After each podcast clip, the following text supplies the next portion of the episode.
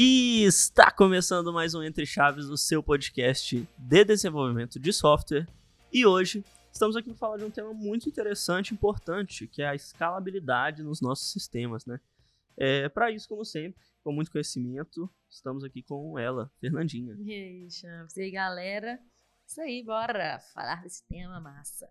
E é isso aí. Então, para falar desse tema, trouxemos pessoas que já trabalharam aí, tiveram experiências é, com a necessidade de escalar sistemas, né?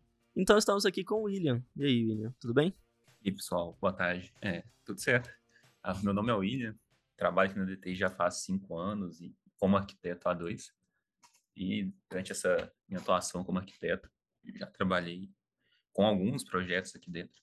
E um tema muito importante foi a escalabilidade e como implementar ela né, nos diferentes contextos que a gente tem aqui. Então vamos lá, para introduzir o assunto, eu acho que a primeira coisa que a gente tem que falar é sobre o que é escalabilidade, né? E quais são os tipos de escalabilidade aí que existem, né? A gente sabe que existe escalabilidade vertical, horizontal, o que, que é isso, né? Para que que serve, é de comer. Então, assim, quando eu devo me preocupar né, com escalabilidade. Então, eu queria que alguém pudesse introduzir para a gente esse conceito, primeiramente, para a gente poder entrar mais no mérito mesmo de como implementar e de como trabalhar com DevOps e implementar esse tipo de, de recurso né, nas nossas aplicações. Claro, não posso explicar assim. Né? Basicamente, a escalabilidade é a habilidade que o sistema tem de aumentar ou diminuir os seus recursos, né, dependendo da demanda que está ocorrendo no momento. É, normalmente, um sistema ele, não, ele precisa de uma quantidade X de recursos, mas em momentos de pico, ele pode necessitar de mais, de mais recursos, né? Daí que entra a, a capacidade que ele tem de ser escalável, que é aumentar processamento, rede, recursos de armazenamento, enfim. E, posteriormente, diminuir quando o consumo desse serviço ou desse sistema tiver diminuído também. Legal. Tem uns exemplos bem, bem clássicos, assim, né, de escalabilidade. A gente pode falar de Black Friday, né, de sites assim que tem um aumento de demanda muito grande na Black Friday. Mas tem outros exemplos também, por exemplo, é, o site da do Enem, por exemplo, né, assim que tem uma, um período em que tem uma, um grande acesso, ou até, sei lá, o site da Globo.com quando tem a votação do Big Brother, esse tipo de, de, sistema, né, que tem um período em que há um aumento grande de demanda, são exemplos bem clássicos, assim, né, que a gente olha para a escalabilidade, né. É, e tem sistemas que vão ter ali uma, quase uma rotina, né, de sempre ter um número muito maior de acessos, né, ou de, ou de demandar muito mais recursos em determinado momento do dia ou da semana, e tratar da escalabilidade já deve ser algo que o sistema já sabe que tem que estar preparado para isso, né? É, então, é, entendidos sobre o que é escalabilidade, queria que a gente pudesse diferenciar um pouco do que, que é escalabilidade vertical e horizontal, que é como são tratadas muitas vezes os tipos de escalabilidade que a gente que existem, né? É, a escalabilidade é, vertical ela se resume em aumentar a quantidade do recurso no sistema. Por exemplo, pensa que você tem um computador, e a escalabilidade vertical seria colocar mais memória RAM, aumentar a capacidade do processador. É tudo no mesmo sistema, aumentar a quantidade de recursos. A horizontal seria você criar novas instâncias do sistema. Então, suponha que você tem um sistema aí com, sei lá, 1 GB de RAM e uma CPU. Você cria uma outra instância desse sistema para poder atender a demanda que você tem no momento de pico. Um exemplo até que eu tenho aqui de, de uma experiência de um projeto que eu já trabalhei é que a gente tinha um sistema que era uma API para dar conta de requisições né, que o usuário fazia e tudo mais, e por trás dos panos tinha um job que ficava encarregado de processamento pesado. Né? Ele pegava muitos registros do banco de dados, processava esse registro em um tempo muito grande, e depois atualizava o banco de dados com essas informações. Porém, a regra de escalonamento, né, nesse, nesse job, foi aplicada errado. O, que aconteceu, na verdade, é que aplicaram regras de escalabilidade é, horizontal na API e aplicaram a mesma regra para o job. Só que cada um tem uma necessidade diferente, né? Enquanto o job precisa de mais recursos, a API precisaria de mais instâncias. Só que o que, que aconteceu? O job começou a processar muito recurso do, do banco de dados, ele tinha, vamos supor que 1 GB só de RAM.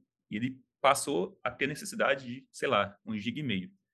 Ao invés da, da, da regra aplicar mais RAM para o job, o que ele fez foi duplicar. Então, a gente tinha dois jobs fazendo a mesma coisa no banco de dados, só que ele não tinha recurso. Então, você praticamente pagou dobrado para não funcionar. Ou seja, você teria duas instâncias necessitando de mais recursos e uma delas funcionava.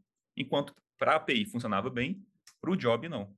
Então, quando a gente verificou isso lá, a gente viu, constatou, né, e mudou a, a regra para aplicar o escalonamento vertical no job e horizontal na API, deixar cada um com suas regras de escalonamento adequadas, né? Nossa, excelente exemplo, WW. Deu para entender muito bem, assim, né? Quando aplicar um ou outro, achei que que foi, foi massa, assim. E é isso, né? Quando a gente está falando sobre escalabilidade, se a gente não consegue escalar o nosso sistema corretamente, ele pode se tornar inutilizável mesmo, igual você contou aí, né? Ah, o, negócio começou a gargalar, o job começou a gargalar, e provavelmente, assim, pode ser que alguma hora ele se torne realmente inutilizável e a gente tenha que, é, enfim, daí a gente vê, sofre os, os, os efeitos, né, de um sistema que caiu, né, um, um sistema que não responde e tudo mais. E é isso aí, legal. É, e essa discussão muitas vezes está relacionada diretamente ao custo, né? A gente quer otimizar também o custo que vai ser gasto ali com a nossa aplicação. Quando a gente fala de escalar, a gente geralmente aqui está falando de aplicações em nuvem já, né? Então, é, não é simplesmente vou pegar uma super máquina absurda, né? E deixar rodando lá, porque isso vai ser muito caro. Então a gente tem que rodar numa máquina adequada né, para o nosso Exatamente. sistema. E à medida que a gente tiver a necessidade, a gente usa mais recurso e paga um pouco mais por isso nesse momento. E quando também não tiver essa necessidade, a gente inclusive economiza dinheiro por economizar os recursos da, da nossa máquina. Né? É, exatamente, né? Se a gente tivesse dinheiro infinito, né? É, o mais fácil um seria jogar as máquinas lá no talo, né? 50 é. máquinas diferentes e beleza, né? Assim, os nossos sistemas com certeza iriam rodar liso, ia ser maravilhoso. Só que é isso, eu gostei muito do que você falou, é, é a otimização do custo mesmo né, da manutenção daquilo e realmente conseguir é, achar um ponto ótimo aí, né, entre não deixar o meu sistema cair, né, não deixar o meu sistema sofrer pela demanda, mas ao mesmo tempo também não deixar o meu custo lá em cima quando eu não preciso. É, é o que a gente tinha falado até em outro episódio, né, na discussão, acho que do papel do arquiteto, né, que muitas vezes está relacionado a custo, né, e fazer essa análise de custo e otimizar os custos, né, do, dos sistemas. Exatamente. É, tem um negócio que eu, que eu queria perguntar, que assim, né, beleza, entendemos que precisamos escalar sistemas quando a demanda deles muda, né? Ou a gente aumenta recurso, ou a gente diminui, ou a gente aumenta a capacidade, ou a gente aumenta a quantidade de máquinas e tudo mais. Entendi. Mas tem um problema que a gente sofre bastante, eu acho, que é da gente criar sistemas, MVPs, POCs, às vezes, é, que não se preocuparam com esse tipo de requisito desde o início. E aí, de repente, alguém chega lá, um usuário, um PO, um stakeholder, chega e fala assim: beleza, sabe esse sistema aí que você projetou para cinco usuários? Então, ele vai ter mil. Amanhã, vamos fazer o rollout disso aí. Eu acho que essa é, é uma, uma, dificuldade que a gente realmente sofre. Então, queria ouvir um pouco de vocês em relação a isso, assim, a esse negócio do MVP, da POC e do produto final em relação a esse tema da escalabilidade, né? Como é, a gente evitar esse problema que eu acabei de descrever aqui.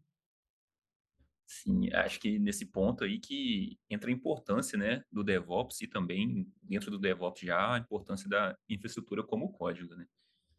Igual você falou, às vezes o pessoal começa um projeto ali para atender uma demanda bem pontual, cinco pessoas, e do nada tem muita gente querendo usar o sistema e você tem que escalar esse projeto. Então, eu acho que falta, sim, na maioria dos casos, uma preocupação muito grande com, com o DevOps, né? com a parte de infraestrutura como código.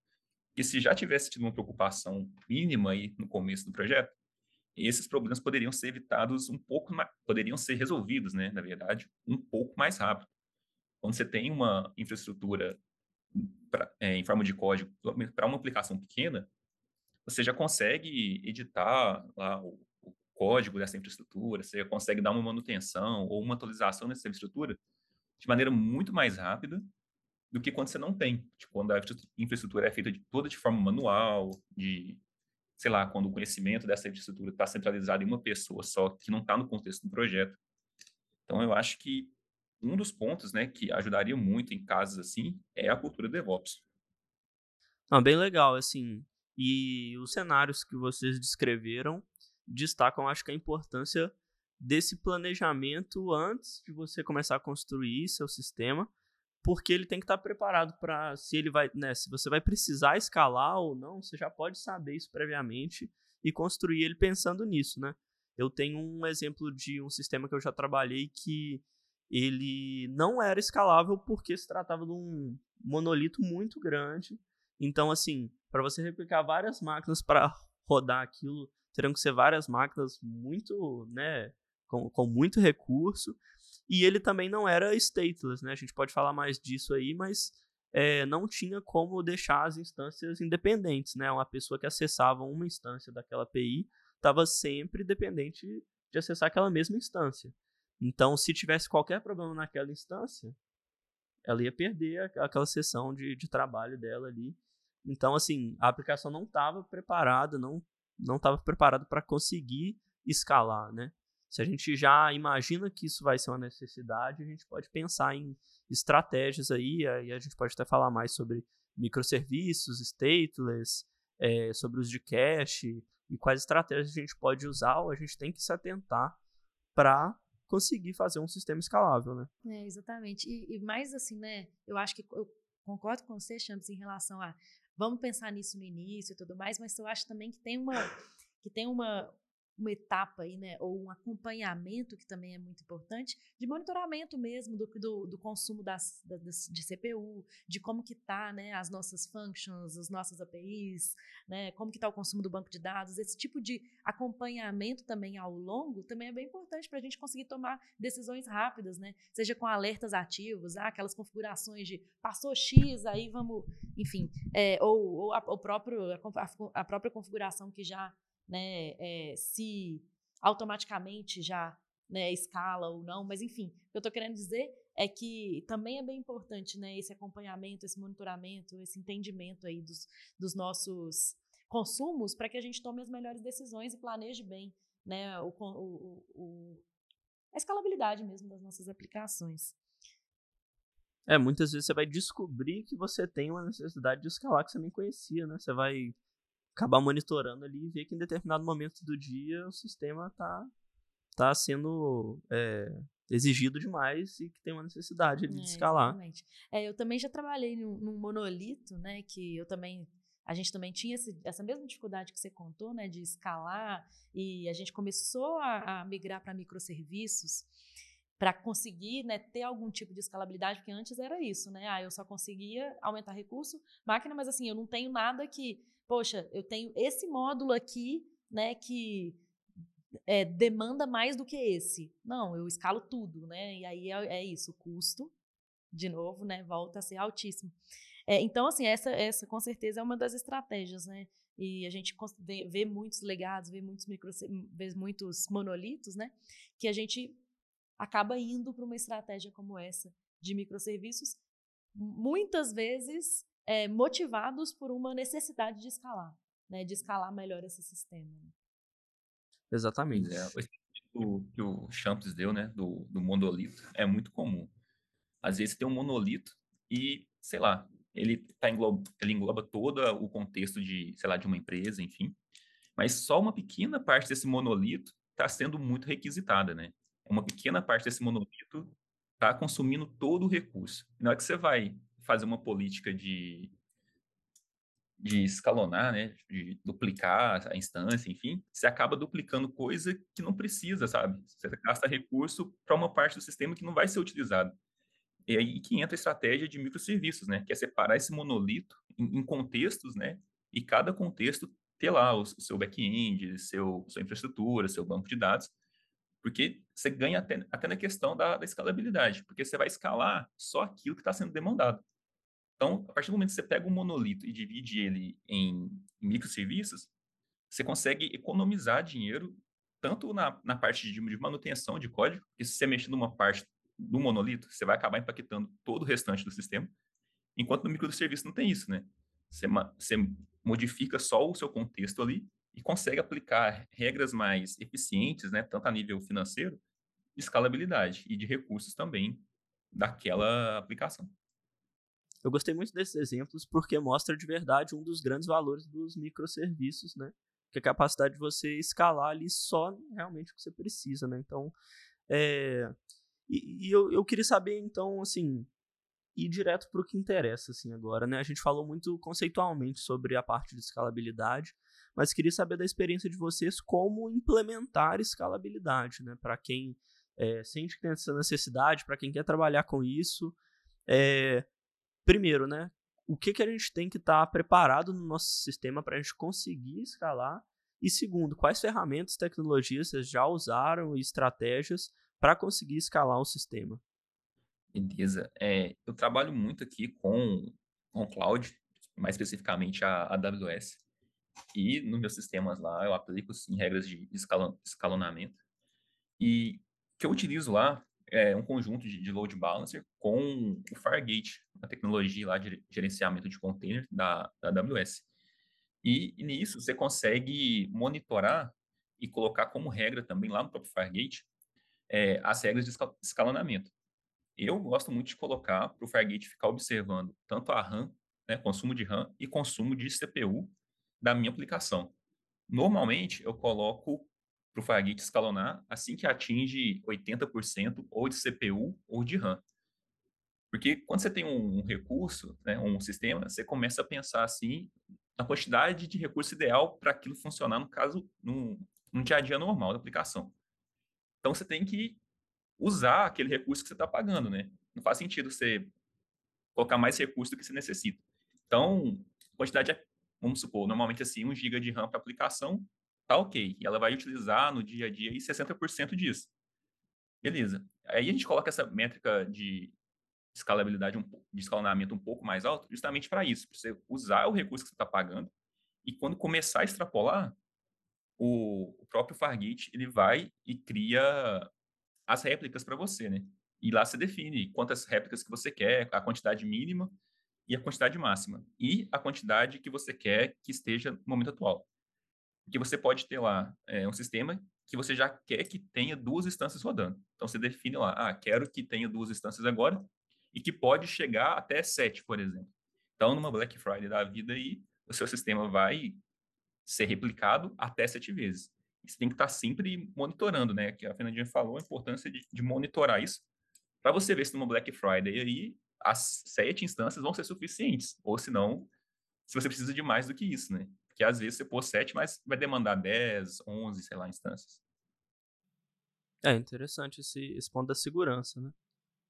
E, e assim, é na, tanto na AWS quanto na Azure, dos exemplos que foram dados, né, é uma coisa que é muito configurável, né, quase que por, via interface ali, né, uhum, mas que o, o sistema tem que estar tá preparado é. também, né, isso que eu ia uhum. perguntar agora. Né? Eu também. não, era justamente isso, assim, quais são os pré-requisitos, né, porque não é simplesmente assim, pegar um time e falar assim, ah, vai lá então no seu, na sua é. plataforma lá que você consegue, né, configurar seus pipelines e tudo mais, na sua Azure, no seu, na sua AWS, no seu, no seu GCP, e aperta o botão e é, escala, né? Que vai estar tá lindo. Escalonar. É, fim. Eu acredito que tem um tanto de pré-requisito, né, para isso. Tá, o primeiro pré-requisito é acho que quando você fala de nuvens, tem que tá, pensar muito em dinheiro, né? Porque você paga em dólar lá as coisas, então não é barato assim, se você, você não pode sair escalonando muito aí também, que você vai pagar um absurdo depois. Então, acho que o primeiro critério é o critério financeiro, o quanto está disposto a investir né, no, no seu sistema, inclusive para escalar o seu sistema. E outro é a necessidade. Você acha que tem necessidade realmente de escalar o, o seu sistema tanto assim? Será que não dá para otimizar alguns pontos da aplicação para evitar o, o sistema dele ter que escalar? Então, eu acho que o principal, principal requisito, né, é, é a necessidade. E, e ver se não tem outras possibilidades que você pode fazer antes de escalar, como é o caso da otimização. Mas assim, mas de forma técnica da WW, assim, né? Eu entendo você falando assim, ah, a gente tem que descobrir se tem essa necessidade mesmo. Mas mesmo assim, tecnicamente, se um sistema não estiver preparado para isso, ele também não, a gente não consegue simplesmente escalar também, né? É, você tem que identificar pontos de gargalo aí. Porque às vezes você vai escalar uma parte do sistema, mas uma outra parte não está preparada para lidar com isso. Então vamos supor que você vai, beleza, você tem um load balancer bom lá que vai distribuir a carga entre as instâncias, aí você tem cinco instâncias rodando, só que seu banco de dados não aguenta. Então, seu banco de dados vai ser um gargalo e seu sistema vai cair, mesmo tendo escalado o seu back-end, por exemplo. Então, você tem que saber o que escalar também, sabe? Não é simplesmente chegar, ah, vou escalar aqui o, o minhas instâncias .NET que estão rodando. Não. Você tem que ver o, o que que precisa ser escalado no momento. É, e, e, além disso, acho que a gente tinha comentado, e até é, acho que corrobora com isso que você falou, a questão dos microserviços, né? Porque tendo microserviços se torna mais fácil de fazer esse trabalho de escalar, já que você vai ter aplicações menores, mais específicas, né?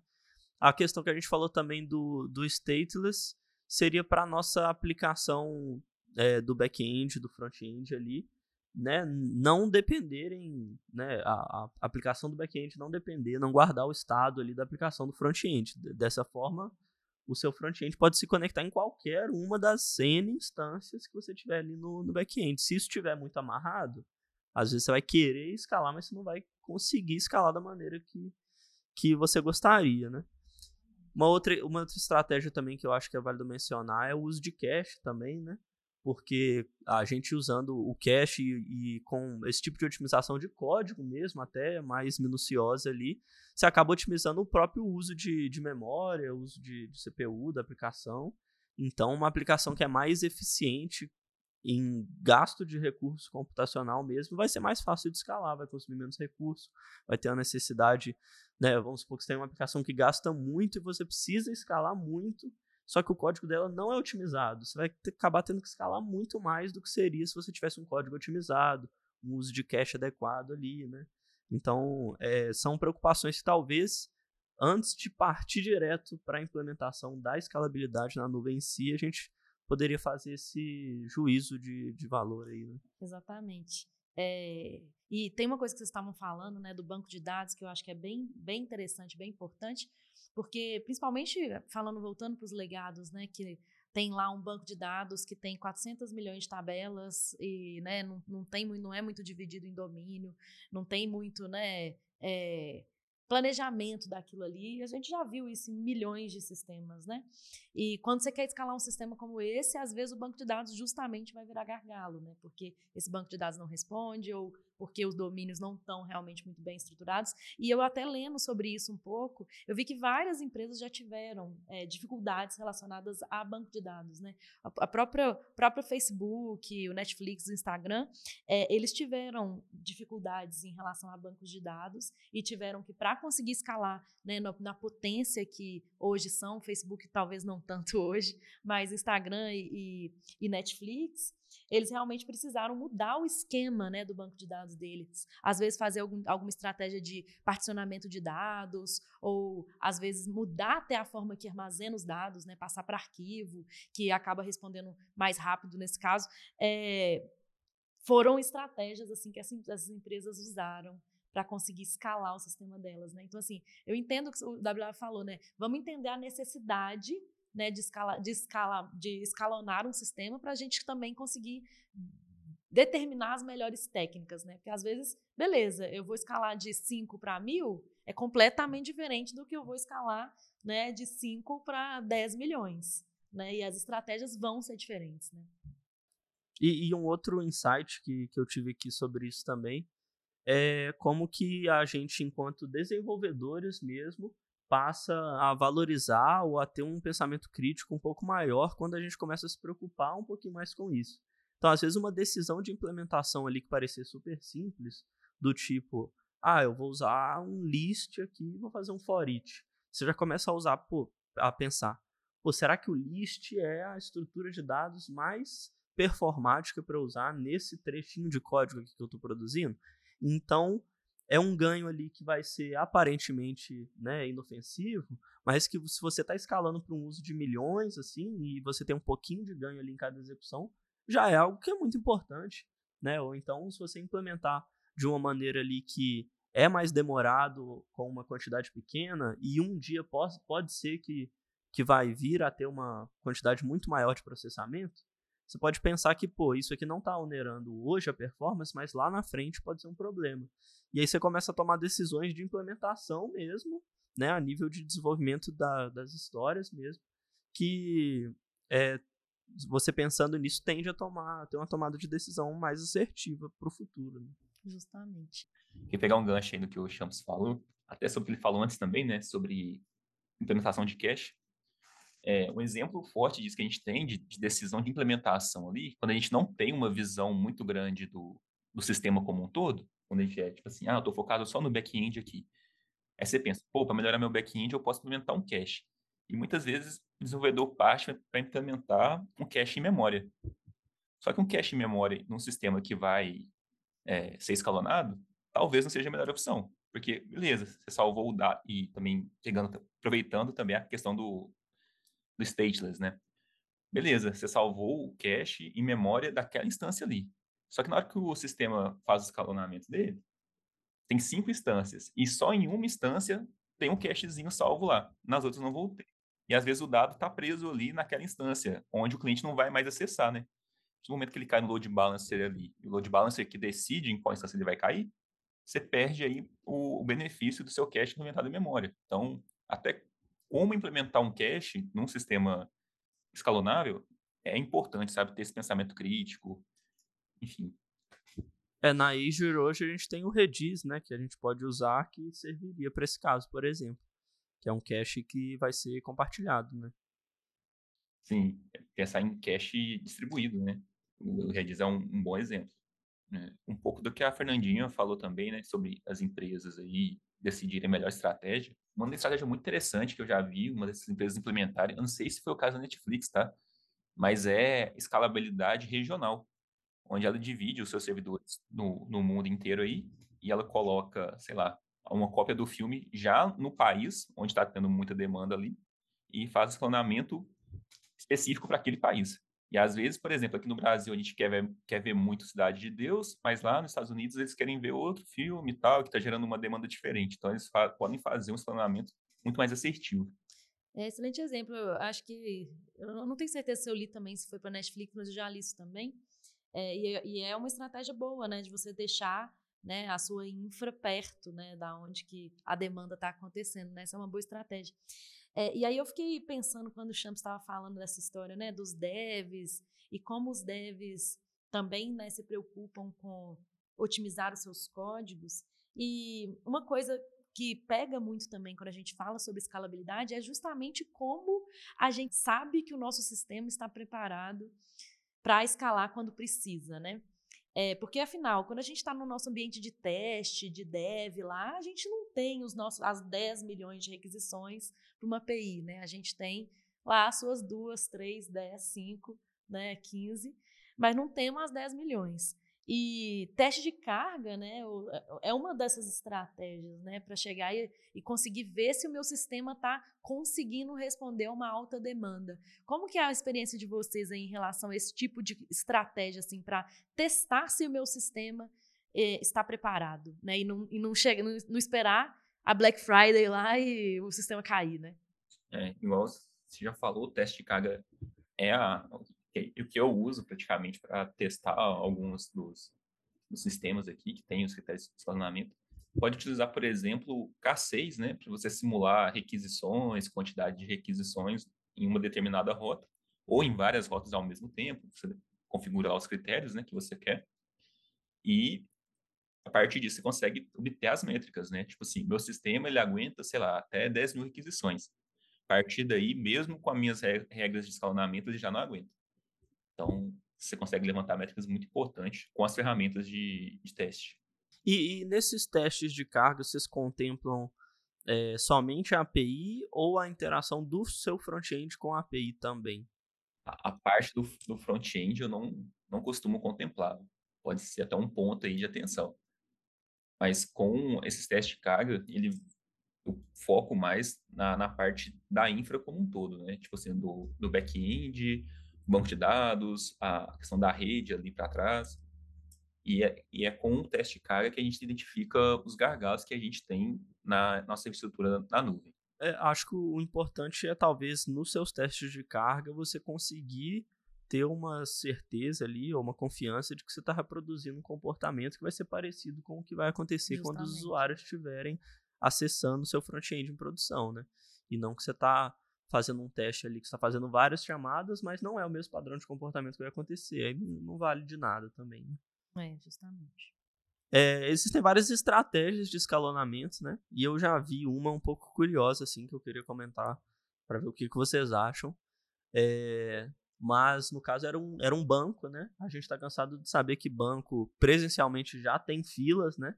E alguns sistemas hoje que eu já vi também, é, como esse banco, como alguns sites de evento, por exemplo, fazem filas online, né? Tipo assim, é, talvez o sistema tem tanta carga que ele não é capaz, ou, ou alguém, né? Os, imagino que os arquitetos fizeram uma conta ali que financeiramente, para eles, valia mais a pena implementar uma fila virtual para diminuir o número de acessos simultâneos ali, né, com algum limite, do que de fato escalonar infinitamente ali o sistema, né?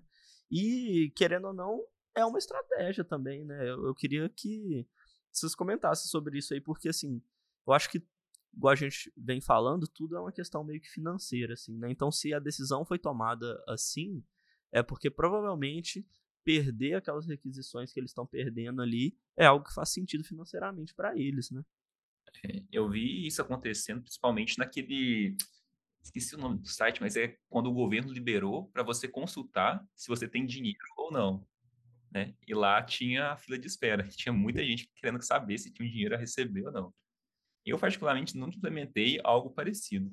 Mas é uma estratégia, sim, de, de baseada financeiro, né? Você não vai poder escalonar mais, mas para não perder, tipo, manter a galera, ao invés de retornar, tipo assim, ah, meu, meu site caiu, um erro 500 ou um 404, né, página não encontrada, coloca essa galera numa fila para evitar consumir recurso de rede ali, requisição que o seu sistema não vai aguentar, quando ele já está no máximo. Acontece muito também do outro exemplo, né, o chat GPT, quando você entra nele lá, ele consegue te notificar que ele está num, num momento assim, de, de muita demanda, né? Então, os sistemas já identificam que estão num, num momento complicado, né? De pico de acesso e adotam cada um uma estratégia diferente, né? Alguns simplesmente caem, outros te colocam numa fila. E a fila me parece mais interessante, né? É, total, assim, né? Tem essa, é, sempre tem esses shows, assim, muito, muito famosos, né? Eu lembro que quando eu estava para comprar ingresso da Copa, né? Nossa, tem muito tempo. Mas era isso, era uma fila gigantesca, infinita, que você ficava lá rezando. Mas assim, eu já eu vi nesses últimos, né, do RBD, que muita gente falando que ficou na fila e tal. É, eu acho que é uma estratégia bem interessante mesmo para você não derrubar o seu site, né? Porque melhor do que você perder, é, né, 500 milhões de requisições, você perder 10, né? Com certeza você está no lucro.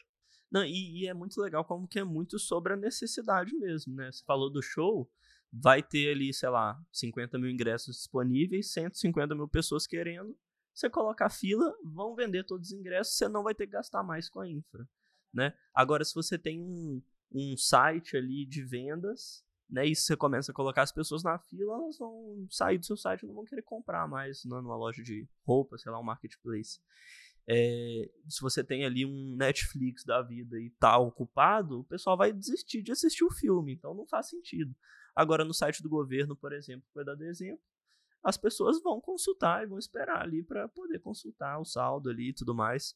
Não, não tem muito prejuízo nesses casos, né? Uhum. Então, é, é, legal como que é muito de acordo com a necessidade e às vezes, é, né, financeiramente você vai perder de um lado, mas você vai acabar ganhando de outro, vice-versa. E, né, e a partir daí que são tomadas as decisões de como escalonar, né? Às vezes a melhor decisão é não escalonar. Né? É, é isso, assim, eu acho que a mensagem final é essa, assim, né, que escalar o seu sistema nem sempre é, assim, você precisa realmente entender o seu, sua necessidade de negócio, é, seus requisitos, seu produto. O quanto entender, antes, né? É, o quanto antes para entender se vai ser necessário é, a, a ter alguma abordagem de escalonamento ou não, ou se vai realmente fazer algumas coisas mais simples assim e pronto, né? E, e é isso, eu acho que é, é esse é o recado final. Então é isso, pessoal. Acho que a conversa foi muito produtiva, a gente aprendeu bastante sobre é, escalabilidade, estratégias aí, experiências que, que nós já tivemos trabalhando com isso. Espero que vocês tenham aprendido. Obrigado para quem nos ouviu até o final. E um grande abraço. É isso, até a próxima, galera. Tchau. Valeu. Valeu, pessoal. Até mais.